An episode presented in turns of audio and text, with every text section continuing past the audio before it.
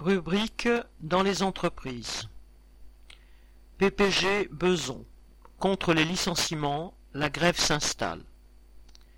Depuis jeudi 29 avril, la majorité des salariés de PPG Beson, ancienne usine du joint français, fabricant de mastic dans le Val d'Oise, a déclenché une grève illimitée pour s'opposer à sa fermeture. Les grévistes refusent d'être licenciés par une multinationale riche à milliards qui aurait largement de quoi maintenir les emplois. La direction de PPG prévoit de transférer les productions de Besons sur deux sites en Angleterre et en Espagne. Là-bas, la direction pense pouvoir imposer une charge de travail bien plus grande aux travailleurs et ainsi gagner davantage alors qu'elle condamne au chômage 208 personnes à Beson. Répartir le travail entre tous avec le maintien des salaires serait le minimum pour éviter le chômage, car tout le monde a besoin d'un salaire et tout le monde doit pouvoir avoir un emploi. C'est évidemment à l'opposé de la logique des actionnaires.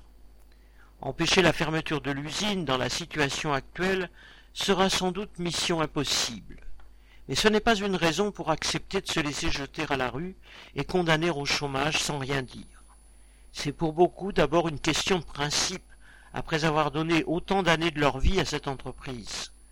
Tout le monde a aussi en tête de limiter le préjudice causé par la perte de son emploi en revendiquant des mesures comme davantage de pré-retraite, des mesures de reconversion ou davantage d'indemnités. La grève s'est installée. Les grévistes occupent l'entrée de l'usine sans avoir vraiment besoin de bloquer quoi que ce soit, car rien ne se produit à l'intérieur. Par contre, l'occupation de l'entrée s'organise. La mairie a fait livrer des barnums qui abritent frigos, friteuses et réserves de nourriture, de quoi tenir plusieurs jours. Un planning organise les roulements pour qu'il y ait toujours assez de monde sur place.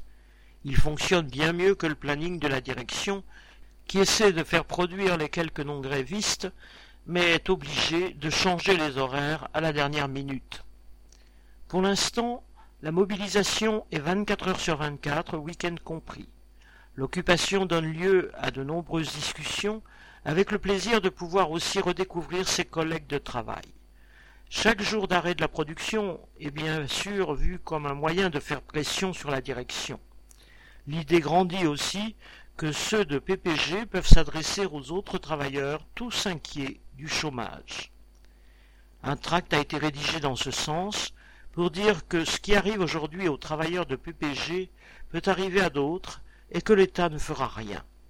L'objectif est de le diffuser, faire partager au plus grand nombre l'envie de résister à la logique aveugle du profit est aussi une façon de faire pression sur la direction. Correspondant Hello.